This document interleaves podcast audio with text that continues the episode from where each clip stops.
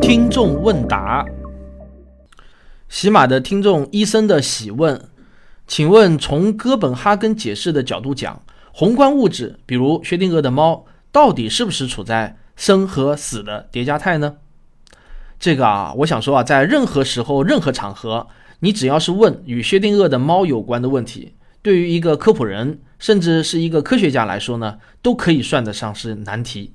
我可以告诉大家，以后在某些科普讲座中，如果你想刻意问出一个所谓的高质量的问题的话，那么你就可以变换着方式问薛定谔的猫。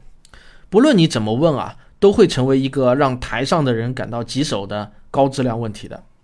从医生的喜的这个问题的问法上来看啊，我就知道他是一个资深的科学爱好者，因为他一上来就说了：“请问从哥本哈根解释的角度讲，这就说明他知道不同量子力学的诠释学派对薛定谔的猫的解释是不同的。”这个我想说啊，想要三言两语回答薛定谔的猫的问题，几乎对于任何一个科学家来说都是不太可能的。那么我自己呢，也计划在我的某期收费节目中详细的探讨这个问题。我会把我书架上那些经典的科普著作中对于该死的薛定谔的猫的解答做一个汇总，来供大家参考。今天在这里呢，我只能就医生的喜的问题啊做一个简答。很多人都认为啊，按照哥本哈根的解释，在没有观察之前，猫就是处在生和死的叠加态的。其实呢，这是一个普遍的误解，因为波尔本人就明确表达过，盒子在被打开之前，猫早就不是死的，就是活的了。理由很简单，在量子力学中的观察并不要求人的观察，观察是指两个系统之间产生了相互作用，观察也就发生了。用以测量原子是否衰变，进而释放毒药的那些装置，在猫被毒死之前，早就对原子进行了观察，量子的波函数就已经他说了。其实，在我看来呢，薛定谔的这个思想实验啊，还存在着一个问题，就是薛定谔说，如果原子衰变，那么就打开机关释放毒气；如果不衰变，就不打开机关。那我就想问了，原子如果是在叠加态的时候，机关是打开还是不打开呢？这个前提可不能省略啊！在哥本哈根诠释中，量子的叠加态也是一种非经典的状态。它是 A、B 之外的第三种状态，你不能置之不理。我们不能在思考量子的时候用量子力学的思维，而在考虑机关的时候就忘了，只剩下经典思维了。从机关到猫这个过程依然是经典的过程，所以猫的生死啊依然还是经典的。这是我对这个问题的简单答复。当然，薛定谔的猫远没有那么简单，要讲的事情还多着呢。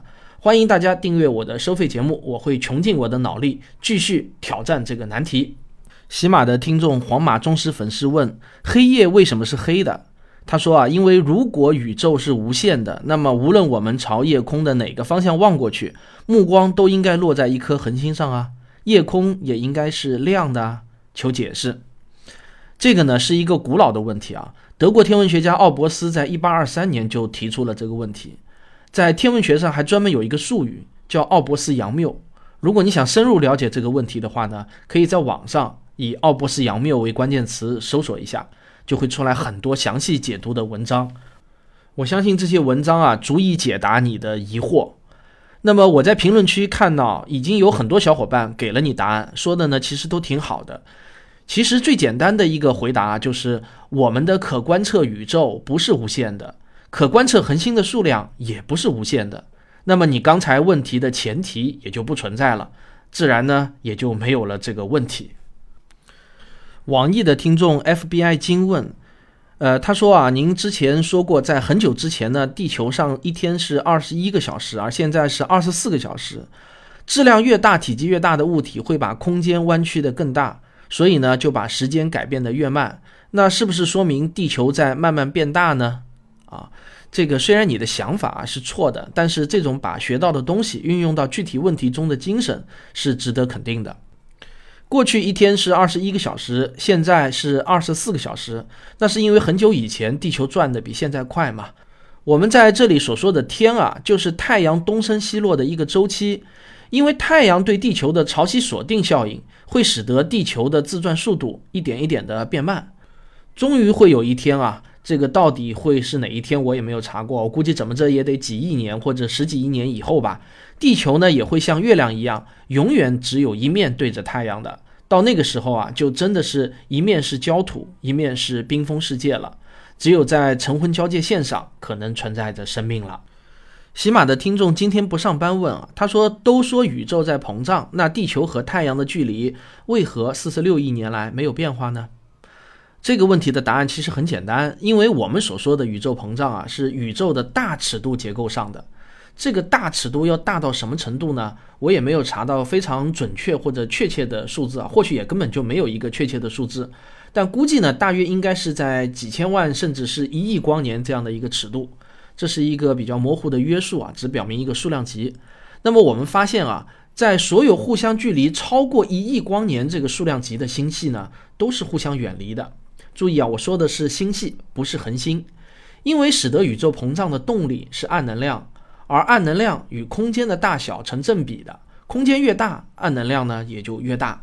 这个呢跟万有引力刚好相反，引力呢是距离越远，引力越弱。